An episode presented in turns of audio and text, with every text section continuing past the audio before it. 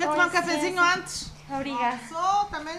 Também almoça sem problema nenhum. Eu estava agora mesmo acabado de almoçar. Mal pomos o pé no espaço da tia Orlanda, sentimos a hospitalidade de uma casa que todos os dias traz um pouco de Moçambique a Portugal. É ao sabor de um cafezinho que quem dá o nome ao sítio conta como tem gerido o negócio. É assim, onde estava era o, é o restaurante. O restaurante principal onde eu tenho o meu, meu restaurante. Na Rua das Taipas. Só que, entretanto, eh, no ano passado eu tive que sair de lá. Tive eh, porque eles disseram que iam vender, foi naquela altura de, de muito turismo, muitas coisas, e então eles queriam rentabilizar o prédio vendendo o prédio. E eu tive que procurar outro espaço. E foi quando eu arranjei este espaço para abrir uma loja, que era onde eu tinha a loja. Eu tinha o restaurante, tinha a loja ao lado. Entretanto, quando eu abri este espaço, abri sempre com um barzinho, de forma a fazer alguns petiscos também, para quem quisesse vir aqui comprar uma roupa, mas também tomavam um chá, comiam um bolinho. E foi assim que eu fui fazendo as coisas. Só que, entretanto, aconteceu logo a pandemia. Eu abri isto em janeiro e em março tive que fechar o outro lado e fechei este também. E quando abrimos em, acho que foi em junho, eu preferi abrir então primeiro o aqui. Aqui estive desde maio, abri em maio. Fui fazendo algumas vendas pronto, no Facebook não sei o que para dar a conhecer a loja. E, e, fui abrir lá, só abria para jantares, quando fossem jantares grandes e ao fim de semana. Quando eles começaram a fechar em dezembro, à uma da tarde, eu deixei de funcionar com aquilo porque já não me rentabilizava nada.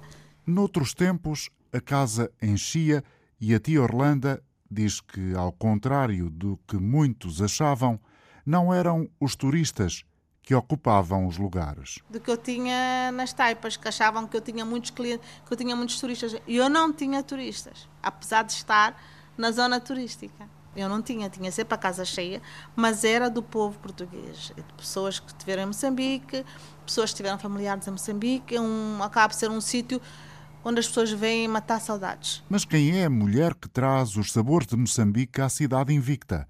Tem 54 anos, está por terras lusitanas há 41. Nasceu em Maputo, mas as suas raízes familiares aproximam-na da Zambésia. O nome pelo qual é conhecida intitula o sonho que tornou realidade, o de ter um espaço que dê a conhecer as suas origens. É, eu sou Orlando Barbosa, mas mais conhecida pela Tia Orlando, porque quase toda a gente me conhece por Tia Orlando. Porquê? Isso que até é bom dizer porque eu trabalhava na, na associação e trabalhava com estudantes. E quando fazíamos festas, na altura do fim da, na, da comida e tal, todos os miúdos, ó, oh, Tia Orlando, dá-me mais um bocado de arroz, Tia Orlando, dá-me um bocado de carilda. Quer dizer, acabou por ficar, quando eu abri o restaurante, eu disse, o que é que eu vou pôr? Ah, Tia Orlando, que assim a gente já sabe onde é que vai. Por isso toda a gente me conhece por Tia Orlando. Para mim, o Tia Orlando, até quando me chamam Dona, eu fico a ver eh, quem é Dona Orlando, não é? Com uma conversa acolhedora, volta atrás no tempo e explica como nunca abandonou o sonho de criar o seu cantinho. Eu estou cá há 41 anos, vim em 1980, acho que é 41 que vou fazer este ano. Uh, vim com os meus pais, tinha 14 anos, sempre vivi no Porto, depois é que fui para Lisboa depois de casada, mas eu tive sempre um sonho. E o meu sonho era abrir um, ter um espaço onde eu pudesse mostrar as minhas chamuças, onde eu pudesse mostrar a comida moçambicana e mostrar a minha cultura principalmente. E, e, tive sempre esse sonho comigo, entretanto fiz várias coisas aqui no Porto, desde comecei por ser empregada de limpeza ali do Palácio Cristal, quando havia antigamente as modas, faziam passagens de modelo lá, nós íamos limpar aquilo às quatro da manhã e entretanto depois ia para a escola às oito, ia para a escola Entretanto, continuei os estudos e a, e a trabalhar sempre. Entretanto, tirei um curso de costura, fiz o curso de costura, trabalhei em fábricas de confecções, casei-me e depois de me casar, meu marido foi para Lisboa trabalhar e eu voltei fui para Lisboa. Mas eu tive sempre, dizia sempre às minhas filhas quando eram pequeninas que eu gostava de mostrar, nem que fosse um cubículo, que eu gostava de mostrar as minhas coisas. Em Lisboa tinha, tinha um problema, tinha com as minhas amigas, qualquer coisa que havia era eu que ia cozinhar, era eu que ia fazer as coisas. E esse gosto pela cozinha sempre foi andou atrás de mim. E eu optei por abrir o meu restaurante. E já tenho um restaurante há, há nove anos. Depois do restaurante, veio a loja com produtos que unem a cultura europeia à africana. Arranjar quem fabricasse as peças foi difícil, mas a tia Orlando não desistiu.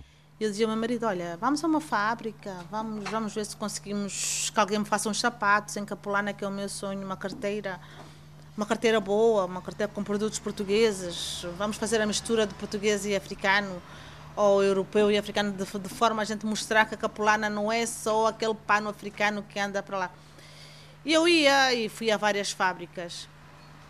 Na altura, muita gente não me deu credibilidade. Até que tive a sorte de, de ter um senhor, que foi o Luís, de São João da Madeira, disse: Não, olha, a senhora quer fazer quê? Um par de sapatos? Eu faço um par de sapatos para a senhora ver como é que, se, como é que fica.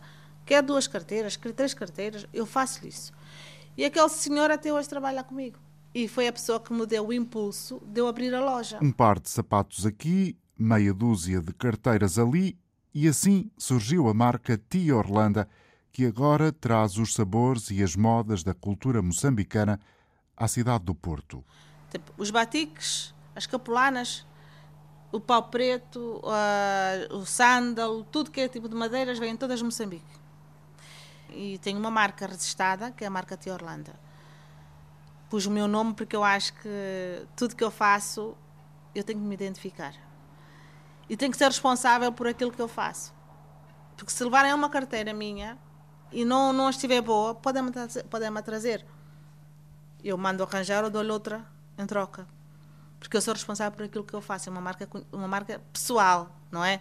É uma pessoa que está aqui, não é uma marca que soube falar, só por aí. Cada peça minha é uma peça. E, e, pronto, se a minha comida também é feita com, com sou genuína, faço aquilo que não faço muitos pratos. É, eu faço os pratos típicos. Uma marca que se distingue pela empatia, autenticidade e fidelidade às origens. Todos os que visitam o espaço e conhecem a tia do Porto ganham uma nova amizade. Todos se tornaram meus amigos. Eu sou a tia do Porto, como eu digo. E toda a gente me conhece como tal. Qualquer cliente que chega aqui acaba por ser amigo. Eu nunca consigo tratar um cliente como cliente. Então, até que eu chego à mesa, começo a conversar com eles, falo com eles, sei da vida deles, eu bem da minha, eu.